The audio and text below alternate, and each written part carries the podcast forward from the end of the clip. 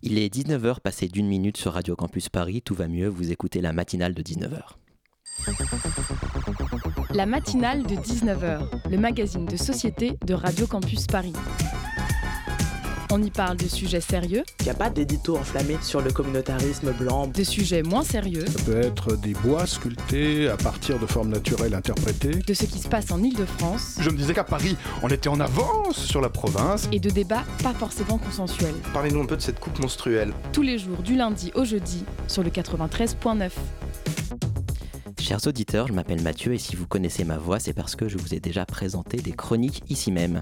Par contre, c'est la première fois que j'ai l'honneur de prendre la main sur la présentation de l'émission, alors je me permets de vous formuler une demande, soyez indulgents. Ah, l'indulgence, n'est-ce pas un vœu pieux dans notre société? Oui, vous savez, ce monde dans lequel les réseaux sociaux se substituent aux tribunaux.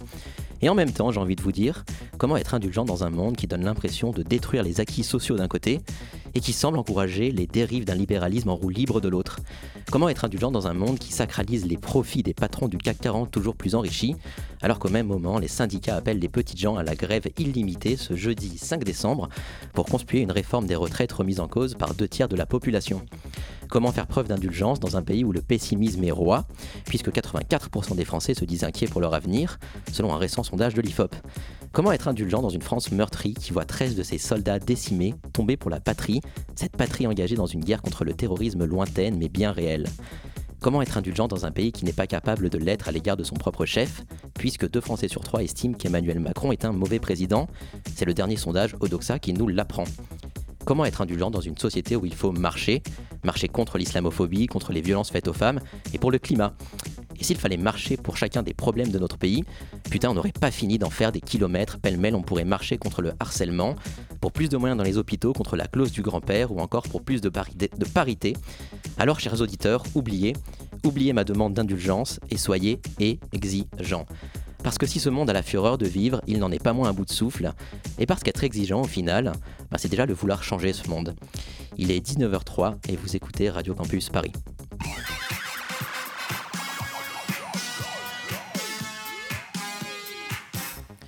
Bonsoir les radionautes, ce soir dans la matinale de 19h, nous recevons Rimbata et Zoé Bémont de Seineville qui vont nous parler du bordel de la poésie, un bordel littéraire dans lequel les passes sont remplacées par des poèmes, ce sera en deuxième partie d'émission. Aussi, Lily passera une tête pour nous présenter sa chronique à propos de sa vision personnelle du Black Friday. Et aux environs de 19h49, c'est Simon qui aura l'honneur de clôturer l'émission en nous parlant de la Fresh List, la sélection musicale Made in Radio Campus Paris que tout le monde nous envie. Mais tout de suite dans la matinale de 19h, nous recevons Sarah Belladi et Martin Noda, membres du collectif Reporters en colère. Restez avec nous euh, sur le 93.9. La matinale, ça commence juste après ce son d'intro.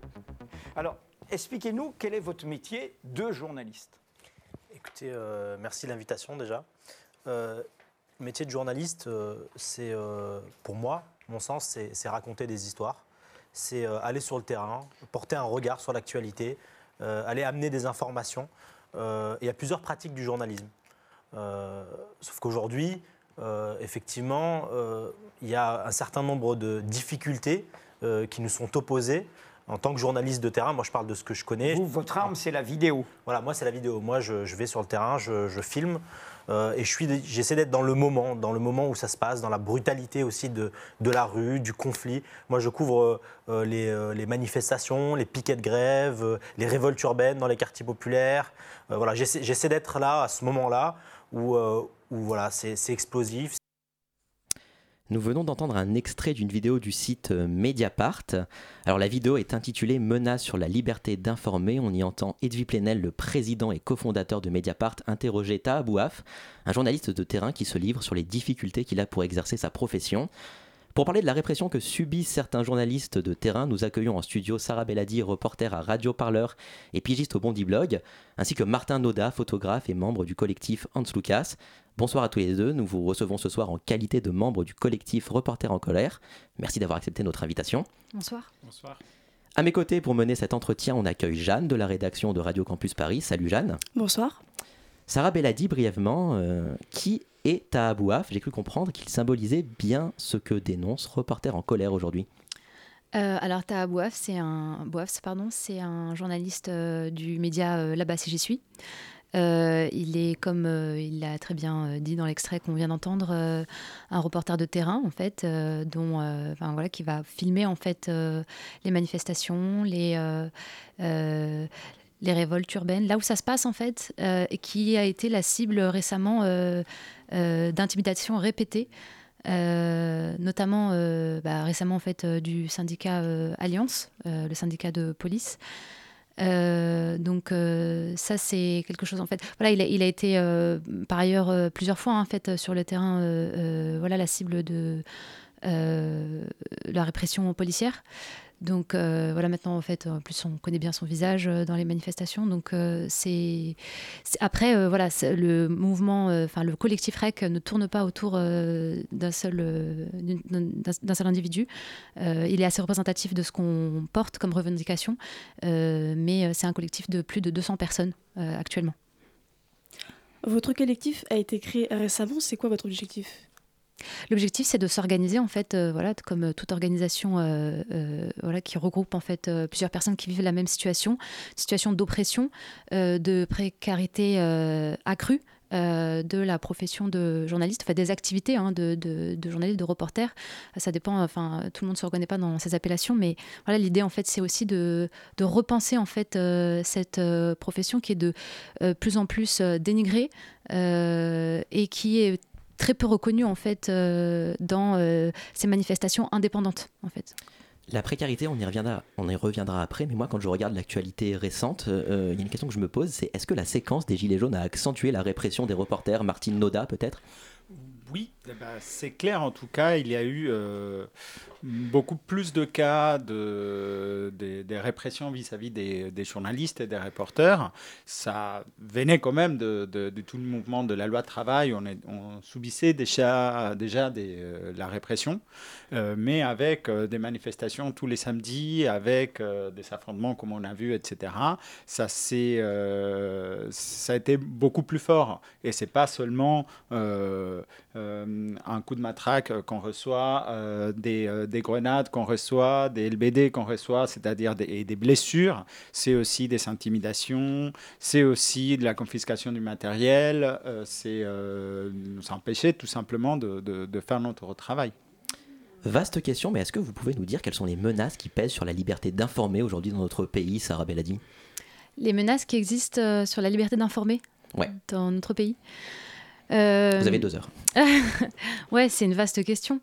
Euh, si vous voulez, en fait, on n'accorde pas euh, déjà euh, la même liberté de traitement en fait de l'information, de l'actualité à tous ceux qui se revendiquent en fait de vouloir faire, de, vouloir couvrir l'actualité, de vouloir, de vouloir produire de l'information. Moi, je trouve que c'est très important en fait de diversifier les points de vue sur voilà sur le traitement de, de cette information.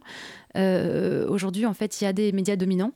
Et il y a de plus en plus, enfin, et les, les, euh, les, comment dire, les, voix indépendantes en fait euh, qui voudraient produire euh, du discours qui, se ne, voilà, qui ne reflètent pas en fait les, discours des, les médias dominants sont de plus en, de plus en plus de mal à se faire entendre. Et pour vous faire entendre, vous devez rassembler, j'imagine, quels sont les journalistes qui peuvent rejoindre les rangs du collectif? Est-ce que ça doit forcément être des journalistes ou des reporters de terrain? Est-ce qu'il faut être encarté, enfin avoir une carte de presse ou pas forcément? C'est ouvert à qui? C'est ouvert à ceux qui se reconnaissent en fait dans les revendications, notamment qui sont, euh, euh, présents dans le communiqué de presse. Il faut absolument pas avoir de carte de presse. Euh, je rappelle que 27% des détenteurs de la carte de presse n'ont pas d'activité journalistique à proprement parler. donc c'est absolument pas un critère de, de, sélection. Il n'y a pas vraiment de critère de sélection pour rejoindre ce, ce, collectif. L'idée en fait, c'est de si vous vous reconnaissez en fait dans euh, euh, les euh, comment dire, dans les menaces, enfin, dans les, oui, dans les menaces qui pèsent en fait sur la, sur la profession en termes de précarité, de, précarité grandissante et, et de répression pareil grandissante, c'est tout à fait en fait déjà une bonne, enfin, c'est quelque chose de, de, suffisant en fait hein, pour rejoindre le collectif. Sarah Bell a dit, ce genre de collectif, c'est nouveau ou bien c'est un, collectif qui vient combler un vide?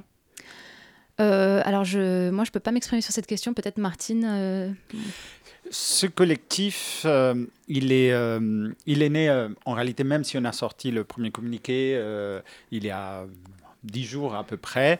Euh, sa gestation est un peu plus longue, c'est-à-dire on a commencé à avoir des réunions déjà euh, à partir de septembre à peu près, à nous rassembler, etc.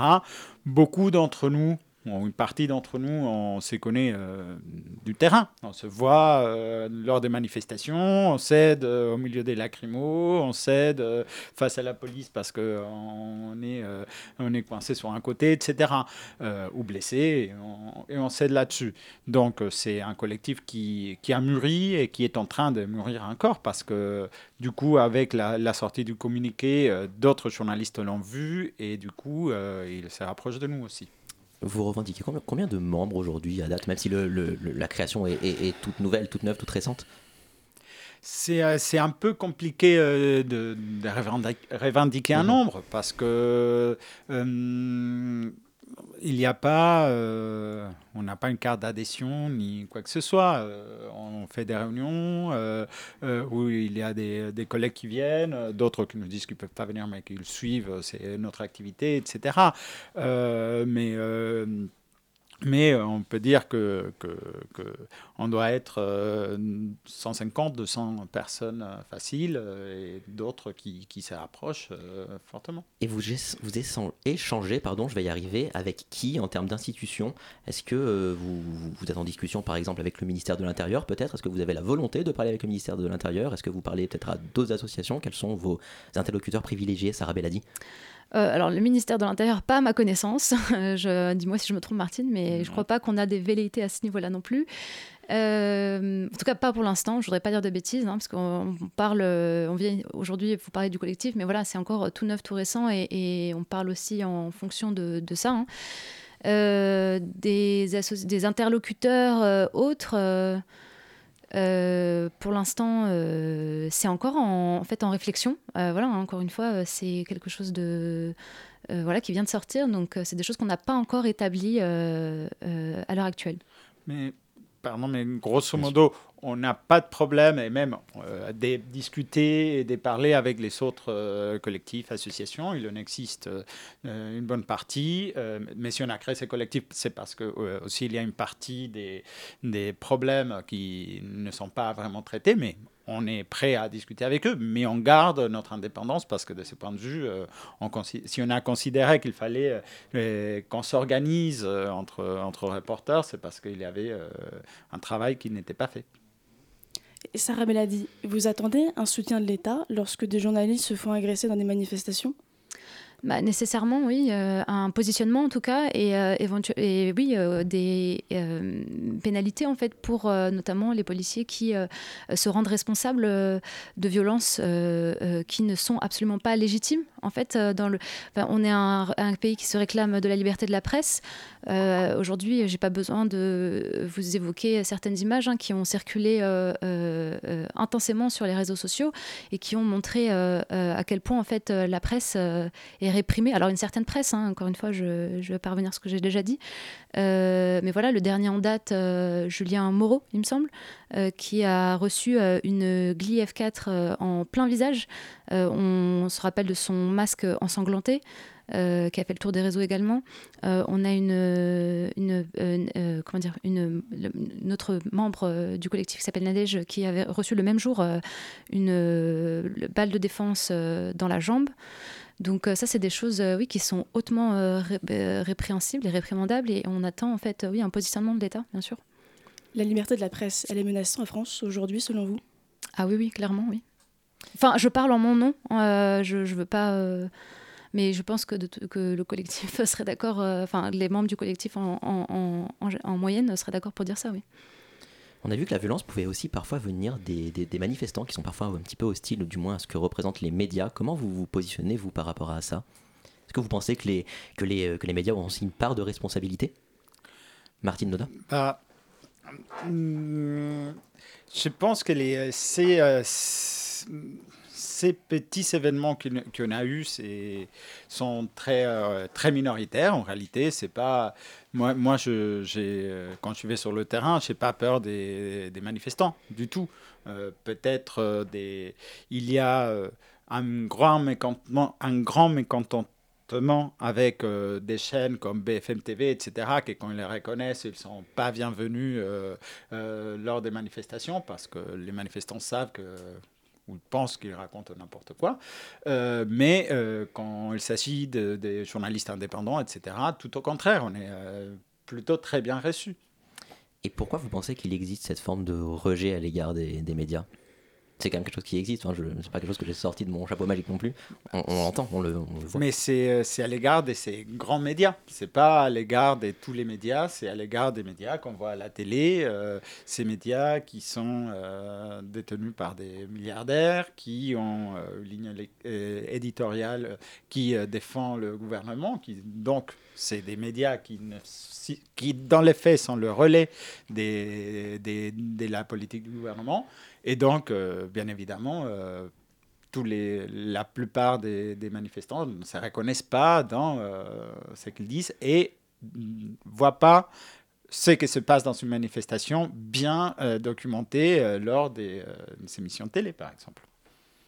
Et Sarah Belladi, j'élargis un peu la question. L'État a répondu à, à, la défiance envers les médias par la création d'un conseil de déontologie journalistique. Qu'est-ce mmh. que vous en pensez? Est-ce que c'est efficace? Bah, il faudra voir euh, ce, que, euh, ce que ça donne. Hein. Pour l'instant, si j'ai bien compris, euh, ça vient d'être lancé. Donc, moi, j'attends de voir, en fait. je ne peux pas me prononcer avant d'avoir réellement vu ce que ça pourrait permettre ou non. Je, je, suis perplexe, mais pourquoi pas Il faudrait, faut voir. Et vous avez des attentes, vous, en, termes de, besoins, en termes de moyens concrets? Est-ce que, est que vous avez des, attentes concrètes ben, Par rapport à et par rapport à ces conseils de déontologie, pas pour l'instant, pas vraiment. On a même pas, on a commencé à échanger là-dessus, mais très peu. Est-ce que je me permets de vous interrompre, mais est-ce que du coup, selon vous, ça, ça serait pas une solution, en tout cas, ça serait une solution plutôt vaine d'avance? Le problème, c'est que ce qui nous rassemble, nous, c'est euh, c'est la répression. Et c'est pas la déontologie qui euh, voit la question des médias qui va résoudre que les problèmes sur le terrain, de la répression, euh, et qui va empêcher que la police euh, nous empêche de faire notre métier. Vous restez avec nous, Sarah Belladier et Martin Nodin. On continue de parler de la répression que peuvent subir les reporters après une pause musicale. Vous écoutez la matinale de 19h.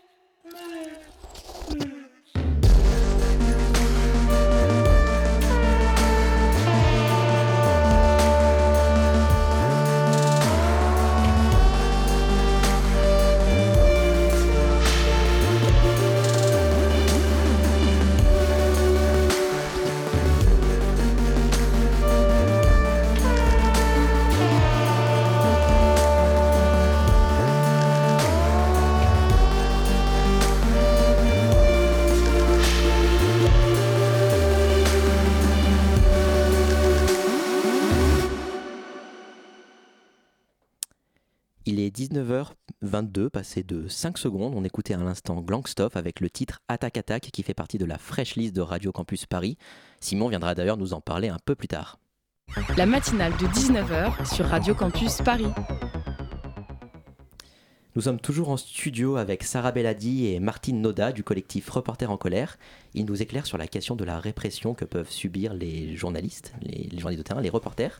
Alors on parlait un petit peu plus tôt des violences, euh, ça serait bien qu'on aborde maintenant le sujet de la précarité des journalistes. Vous en parlez d'ailleurs dans votre communiqué de presse fondateur.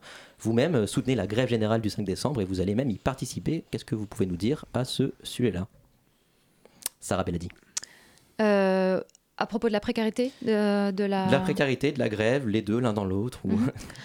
Euh, bon, bah voilà, enfin, c'est pas une nouvelle euh, pour euh, nous tous. C'est la précarité, quelque chose de plus en plus important en fait dans les métiers de l'information. Il faut savoir que une enquête de la SCAM a révélé l'an dernier, en 2018, que le nombre de pigistes est passé euh, de 28% à 42% euh, depuis 2013, donc accusé une hausse quand même assez importante en 5 ans. Donc c'est intéressant. C'est un rapport aussi qui montre que les pigistes en fait vont avoir recours à un cumul en fait de différentes situations comme l'intermittence, l'auto-entrepreneuriat, le paiement par droit d'auteur en fait pour euh, avoir euh, voilà différentes euh, enfin pour être payé en fait hein, tout simplement. Mhm. donc ça c'est des choses qui sont voilà qui qui, qui, qui, qui, sont quand même assez révélatrices en fait hein, du statut de journaliste aujourd'hui en France. Quand on parle d'un journaliste pigiste pour que nos auditeurs aient vraiment une visibilité mhm. maximum sur la question c'est quoi c'est qui comment c'est quoi ce statut comment on devient pigiste? On travaille pour quel type de média quand on est un journaliste pigiste? Bah, travailler pour euh, tout type de médias, euh, presse écrite, euh, radio, télé. En fait, si vous voulez, c'est un peu comme travailler à la mission, si, voilà, si je, je, peux m'exprimer dans ces termes. C'est qu'il n'y a aucune garantie en fait de, de, stabilité, de durabilité. on n'est pas ancré en fait dans une rédaction. Alors, il y a des rédactions qui font régulièrement appel à, aux mêmes pigistes, mais encore une fois, c'est vraiment selon leur bon vouloir. Et donc, il n'y a pas de protection sociale. Enfin, il y a très peu de, de, de, garanties et de sécurité en fait euh, dans ce, dans ce, dans, dans ce statut-là. C'est donc une situation qui est, j'imagine, très précarisante pour les journalistes. Absolument. Et c'est mm. donc en partie pour ça que vous, vous serez mobilisé le 5 décembre prochain euh, pour répondre à, l'appel à la grève euh, illimitée Oui, on sera mobilisé le, le 5, on fera une petite action symbolique en début de manifestation, mais après, on ira couvrir la manifestation. On est reporter euh, de terrain. Il y a une très grande manifestation qui s'annonce. On fera quand même euh, le. Euh, on couvrira quand même la, la manifestation. Donc vous êtes vraiment sur les deux fronts. Vous êtes reporter de terrain avant tout et vous couvrez l'événement en tant que journaliste reporter de terrain. Mais vous participez aussi quand même à, l'événement en tant que manifestant. Comment on s'organise du coup pour être sur les, sur les deux fronts? C'est un petit peu complexe, j'imagine, non? Sarah Belladi je sais pas, moi j'ai assez. Moi, moi, je vais parler vraiment de mon point de vue très personnel. Euh, moi, j'en suis venue en fait à, exercer euh, des activités journalistiques euh, d'abord en fait par comment dire par, par une conscience et des activités militantes. Donc en fait, finalement, moi j'ai un petit peu l'habitude de, de, faire un peu les deux en même temps. donc personnellement, ça me pose pas spécialement de problème. Euh, mais euh, c'est en fait, je sais pas, c'est quelque chose. Je pense qu'on a peut-être euh, aussi l'habitude de jongler en fait avec la, manière dont on traite l'information en général quand on est indépendant. Je sais pas. Justement, Martine Noda, comment on arrive à faire l'injonction militantisme et journaliste? C'est-à-dire comment Comment c'est pour jouer entre les deux? Ça, c'est une... Euh, répondre à ça, c'est euh, on peut le faire que personnellement parce que chacun d'entre nous euh, a sa façon de jongler. il y en a pas parmi les membres de, du collectif qui des collègues qui qui sont pas militants en, soi. Il y en a qui que si, d'autres s'engager. De ce point de vue, c'est un collectif très ouvert. Et donc, comment jongler là-dessus, ça dépend, ça dépend de chacun. La plupart d'entre nous on a déjà on va dire une sympathie pour les, pour les manifestants euh, depuis, euh, depuis un certain temps. Et euh, du coup, ça, ça se voit souvent dans les images qu'on fournit, les, histoires. moi, je parle en tant que photographe. quelle histoire on raconte en photo, dans la sélection, etc. Je ne sais pas si moi, Martine Oda, j'en viens à me poser la question de la neutralité journalistique. Du coup, est-ce qu'il y a une différence, est-ce qu'il y a une nuance entre un journaliste militant et un journaliste engagé? Une nuance. On joue un peu sur les mots, j'imagine, mais hein, est-ce que est-ce, est-ce qu'un journaliste peut être engagé sans forcément être militant? Oui, tout à fait. il, y a, il y en a qui. Euh, mais en termes de déontologie, ça pose pas problème, donc. Euh, ça dépend, ça dépend de chacun. Là, c'est ma vision là-dessus. Pour moi, ce qui compte, c'est, c'est surtout la rigueur parce que des idées, euh, pour moi, on en a tous. Et euh, ça, ça compte, euh, compte pour nous, comme pour M. Barbier, par exemple. Et donc, en général, quand on pointe du doigt qu'un journaliste a certaines idées, c'est jamais, on pointe jamais du doigt ceux qui ont les idées du gouvernement, par exemple. On pointe les autres.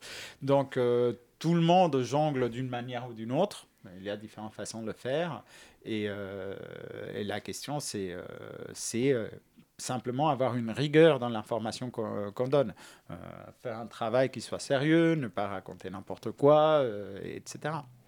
Sarah dit quelle est la priorité à l'heure où on se parle pour lutter contre la précarité des journalistes? Est-ce qu'on peut justement penser à des moyens, une fois de plus, très concrets pour lutter contre la précarité? Euh, alors, je suis pas économiste. Vous avez sans doute des pistes de réponse. euh, ben, en fait, j'ai surtout euh, des pistes de, d'angoisse, en fait. Hein. Mhm. Voilà, la, la récente réforme du, de chômage va pas arranger la situation, euh, bah, notamment, des pigistes. Hein. Enfin, je ne veux pas mettre la lumière uniquement sur cette partie de la population, parce que ça va toucher euh, globalement toutes les personnes en situation de précarité.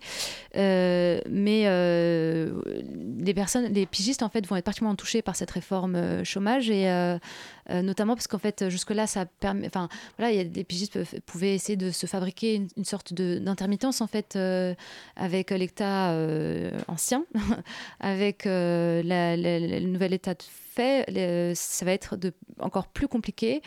Et euh, moi, personnellement, je trouve ça vraiment euh, dommageable aussi parce que dans, enfin, ça va participer en fait de, de, de, rendre très difficile en fait de diversifier les points de vue dans les rédactions, de diversifier en fait les personnes qui, font l'information qui sont euh, principalement, on va pas se mentir, euh, voilà, des personnes de classe euh, aisée, beaucoup des hommes blancs.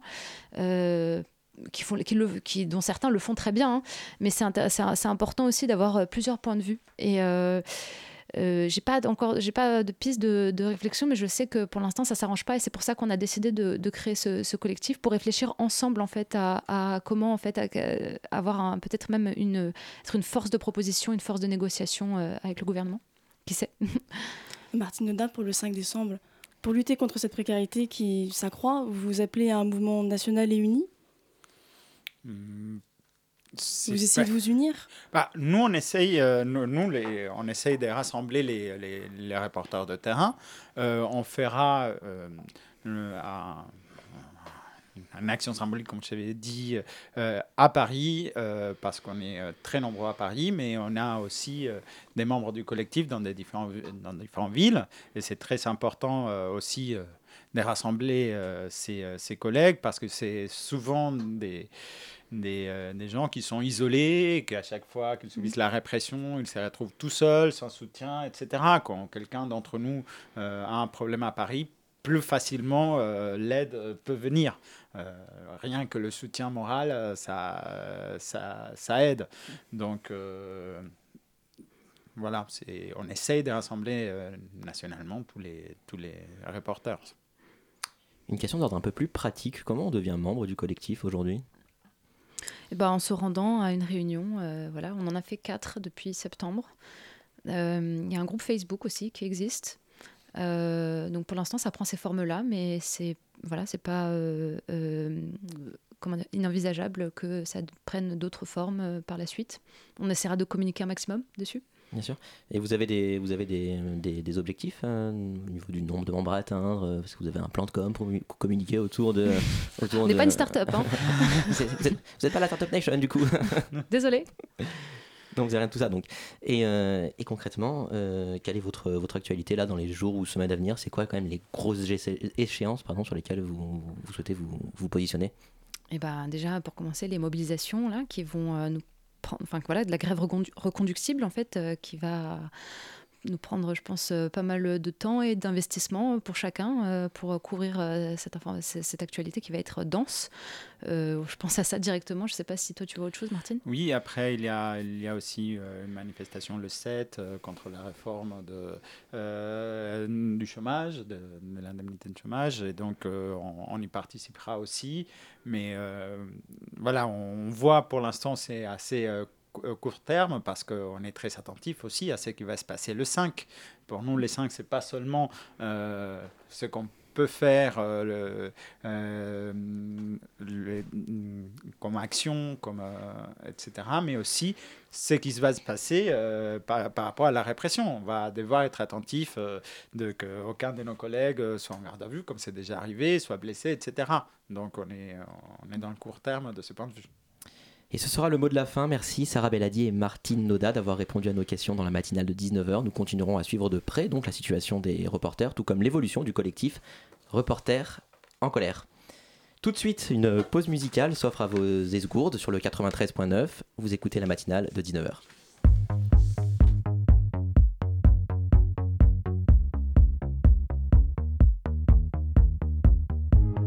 Tu partiras seul vers ta destination sans prévenir personne de ton humble mission. N'aie aucune inquiétude. N'appelle pas au secours. Ça n'est que le prélude d'un magnifique retour. Dans les rues de la ville, les langues seront étranges. Tout te sera facile. Tes guides seront des anges. Perdus dans la fournaise d'un endroit retiré. Sous l'effet des synthèses, tu te laisseras aller. Et la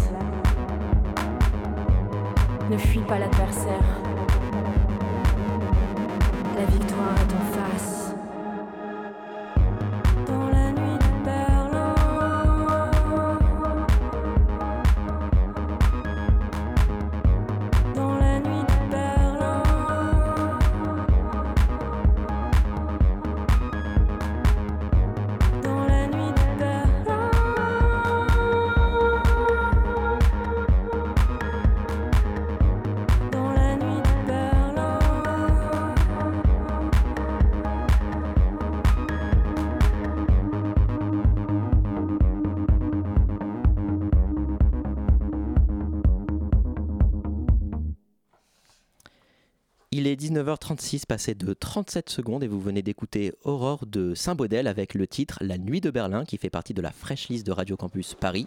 Simon viendra d'ailleurs nous en parler dans une poignée de minutes. La matinale de 19h sur Radio Campus Paris. Nous sommes en direct jusqu'à 19h55 sur le 93.9. Merci d'écouter la matinale. Et on passe sans plus attendre à la chronique de Lily qui va nous parler ce soir de sa vision personnelle du Black Friday. Salut Lily. Hello les amis, bonsoir Mathieu. Il fait froid, c'est enfin l'hiver. Réchauffement climatique mon cul, l'autre grand blond au teint orangé avait bien raison. C'est une fake news. Bref, Lily est de retour en cette veille de préparation à un des événements culturels majeurs du calendrier. Que dis-je, un pilier de notre chère et adorée société française, célébré depuis la nuit des temps et qui rassemble les familles comme les amis dans un moment de célébration et de solidarité. Je vous donne, euh, oui, Hmm, tu parles du Black Friday là. mais presque bien joué Mathieu. Mais ça, c'est outre-Atlantique, chez nos copains les États-Unis d'Amérique, chez qui les traditions et la culture se retrouvent incarnées dans cette belle journée de shopping et d'achat frénétique, cela afin de remplir leur maison de choses indispensables et de première qualité, 100% made in Asie. Chaque produit a bien entendu au moins une empreinte carbone égale à la consommation mondiale du 19e siècle, et c'est ça qui est bon. On retrouve notamment les poudres magiques pour devenir beau et intelligent, les prothèses de faux seins et de faux pecs, les prothèses de fausses fesses et de faux clitos, les chaussures en peau de bébé caïman et autres objets essentiels pour survivre à la vie quotidienne moderne. Mais alors Lily, pardon, euh, tu parles donc de Noël? De... Mais, mais voyons pour la France, mais non, voyons. Un événement majeur, c'est la grève générale, voyons. Ah, je vous arrête tout de suite. Je sais bien que vous êtes perdus entre le Black Friday, le Block Friday et le Bloc tout court. Alors pour éclaircir tout ça, je vais vous expliquer.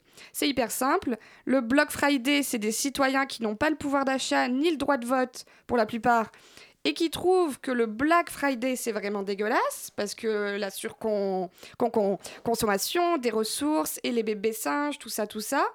Du coup, en bande organisée armée, de banderoles, d'écharpes et de mégaphones, très dangereux le mégaphone, ils ont ralenti et bloqué quoi, deux trois boutiques, un poil trop gourmandes avec leurs évasions fiscales et un chouïa polluante, par des actions de blocage. On retrouve par exemple les dangereux groupes organisés écolos comme Youth for Climate, Extinction Rebellion, Attaque et ANV COP 21. On retrouve aussi le GIGNV, qui est le groupe d'intervention des grenouilles non violentes, membre d'Alternativa Nantes. Du coup, pour faire simple, le Block Friday, c'est quoi? C'est l'histoire d'une bande de grenouilles énervées qui bloquent les app- Apple Store pendant le Black Friday et dénoncent cela en prenant des vidéos terrifiantes diffusées en masse sur les réseaux avec leurs iPhones. Et oui, des grenouilles brillantes, absolument brillantes. Je sens votre inquiétude et vous êtes là à penser, mais, mais elle est où la grève?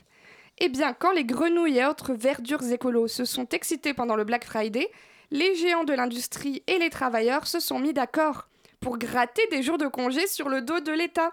Et oui, du coup, c'est blocus général partout, partout, à Paris comme en région, Et cela afin de permettre aux citoyens bienheureux, angoissés à l'idée d'avoir raté le deal du siècle et terrorisés par la liste interminable de leurs cadeaux de Noël obligatoires, et donc terriblement déçus du Black Friday, de faire leurs courses de Noël ce 5 décembre en toute tranquillité. Personnellement, j'ai la cervelle qui a grillé sous la quantité d'offres incroyables, avec des prix cassés de folie, reçus en pop-up, par texto, par email, par téléphone, par courrier, dans la rue, par pigeon voyageur, mais aussi relayés par mes potes, par les réseaux, par mes parents, par mes animaux, mes collègues, mes voisins, mon concierge, et j'en passe.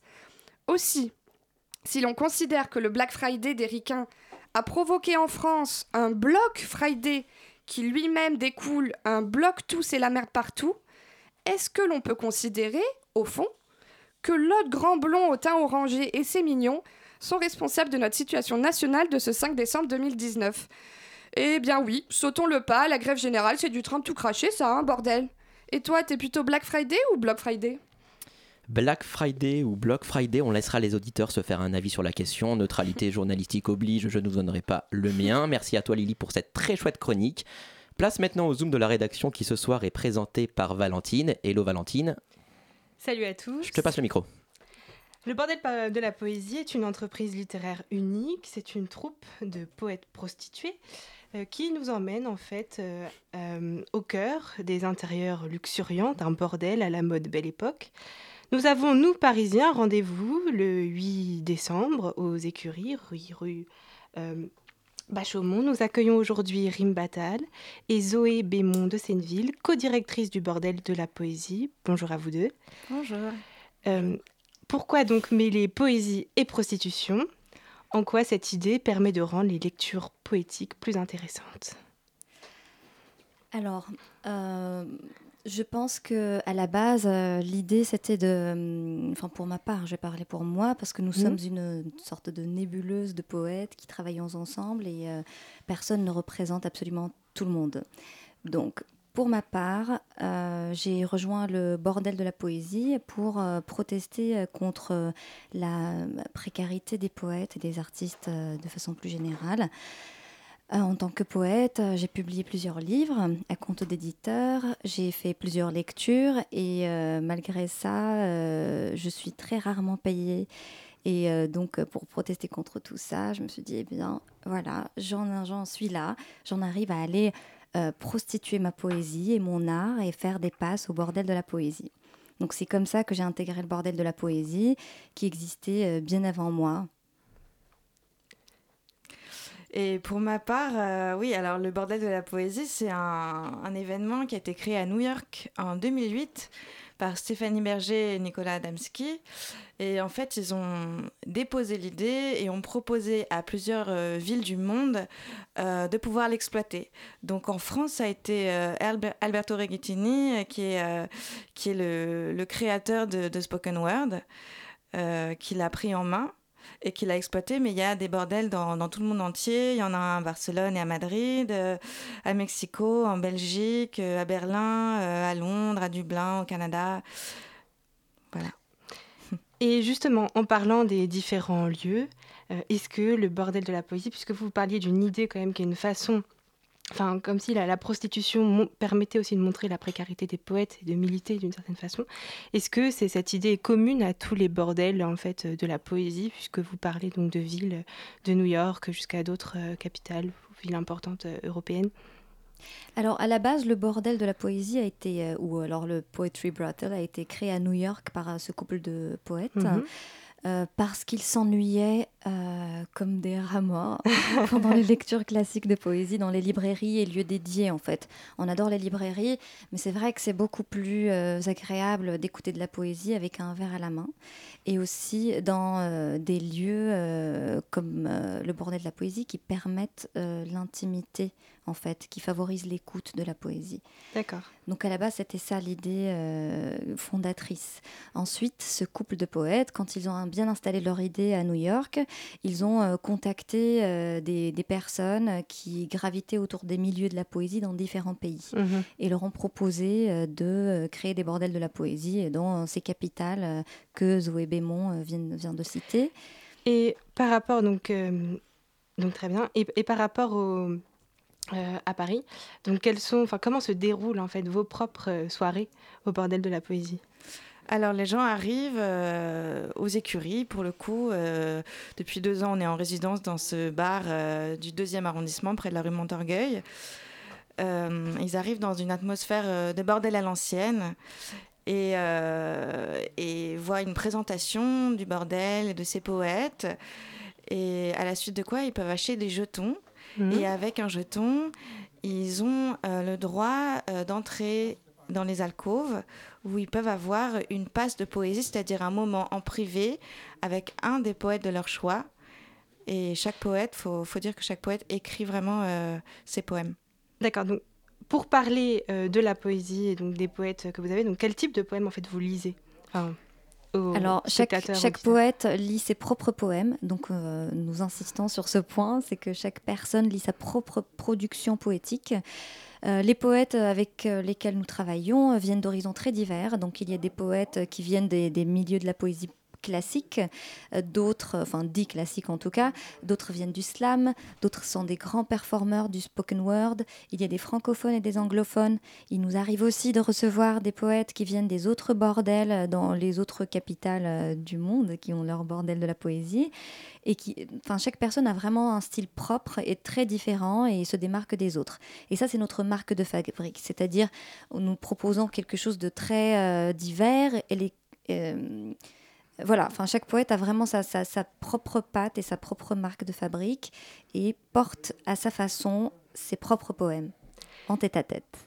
Et vu qu'il s'agit d'un tête-à-tête, c'est une façon donc très participative, en même temps intimiste. Donc vous faites participer euh, beaucoup donc vos spectateurs.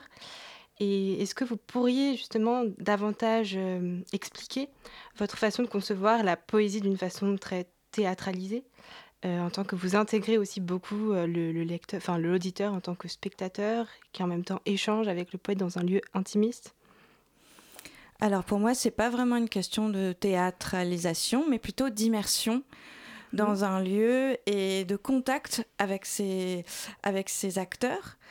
Et euh, après, une fois dans, dans l'alcôve, c'est vraiment un échange en fait entre, entre deux, deux présences euh, et, et d'une écoute euh, qui, qui arrive euh, dans cette intimité par le biais de la poésie. Et le lecteur, spectateur a un choix par rapport au. Du coup, vu qu'il s'agit d'un vrai échange, il a un choix par rapport au poème que vous lui lisez. Il a un choix par rapport au poète. Ensuite, chaque poète fonctionne de façon différente. Euh, Il y en a qui font choisir euh, à leurs euh, auditeurs et d'autres euh, non. Très bien. Certains utilisent même des parfums qu'ils font sentir à leurs euh, spectateurs, auditeurs, auditrices. Euh, d'autres euh, jouent quelques notes de musique. euh, d'autres, D'accord. euh, chacun a sa façon de performer sa poésie. Et ce sera le mot de la fin. On a un petit peu couru par le temps, désolé. En tout cas, merci Rim Batal et Zoé Bémont de Seineville d'avoir accepté notre invitation. Merci à toi, Valentine, pour ce zoom. Moi qui adore les bordels et la poésie, je vais enfin pouvoir mélanger les deux. La matinale de 19h, le magazine de société de Radio Campus Paris. Et voilà Simon qui d'un pas chaloupé a fait son entrée dans le studio. Simon, salut. Salut. Tu vas nous parler des morceaux qu'on a entendus plus tôt dans l'émission et de la fresh list. On t'écoute. Et oui, effectivement, je vais vous parler des deux morceaux qui ont été diffusés ce soir pendant la matinale. Et ces deux morceaux sont issus de la Fresh List de Radio Campus Paris. La Fresh List, le rappelle, c'est notre playlist à Radio Campus Paris, celle qui met en lumière 40 artistes du moment, émergents ou confirmés, aussi bien jeunes pousses locales que mastodontes, entre guillemets, international. Et aujourd'hui, pour la première fois, je vais vous parler d'un projet non francophone car non français et cela s'explique par la tenue très proche des transmusicales et des bars en trans de Rennes en cette fin de première semaine de décembre. Alors je le rappelle rapidement avant qu'on entre dans le vif du sujet, les bars en trans c'est le festival dit off des transmusicales. Il existe depuis 1996 dans des bars du centre-ville de Rennes et est considéré comme l'un des meilleurs showcase festivals de France. Et rappel, dans le rappel, un festival dit Showcase, c'est un festival vitrine dont l'objet est d'exposer des groupes et des artistes en devenir auprès des professionnels du secteur, labels, éditeurs, tourneurs, salles de concert, festivals, associations et autres médias dont Radio Campus fait partie. Dans cette veine, il y a le MAMA qui s'est déroulé à Paris il y a quelques semaines et évidemment le Printemps de Bourges qui se déroule chaque année au mois d'avril.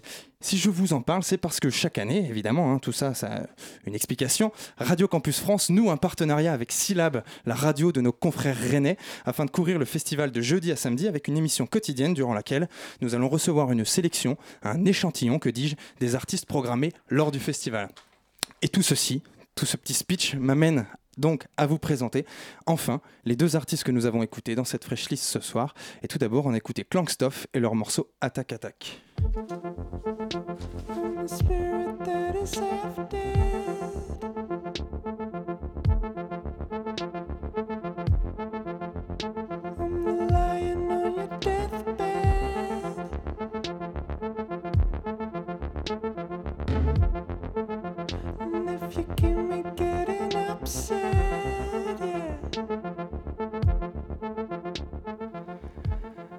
Et Clankstuff, c'est un groupe hollandais que l'on a découvert à Radio Campus Paris avec leur premier album Closed Eye to Exit sorti en 2016, puis avec un EP Everest du nom du premier morceau qui était absolument réussi, mélange de synth-pop, de post-rock et de musiques électroniques.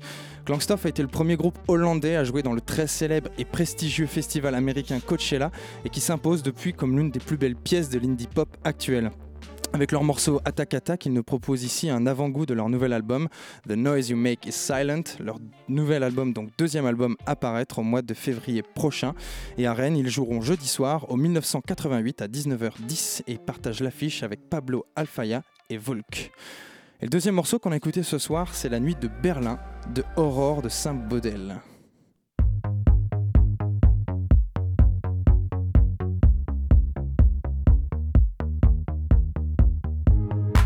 Tu partiras seul vers ta destination sans prévenir personne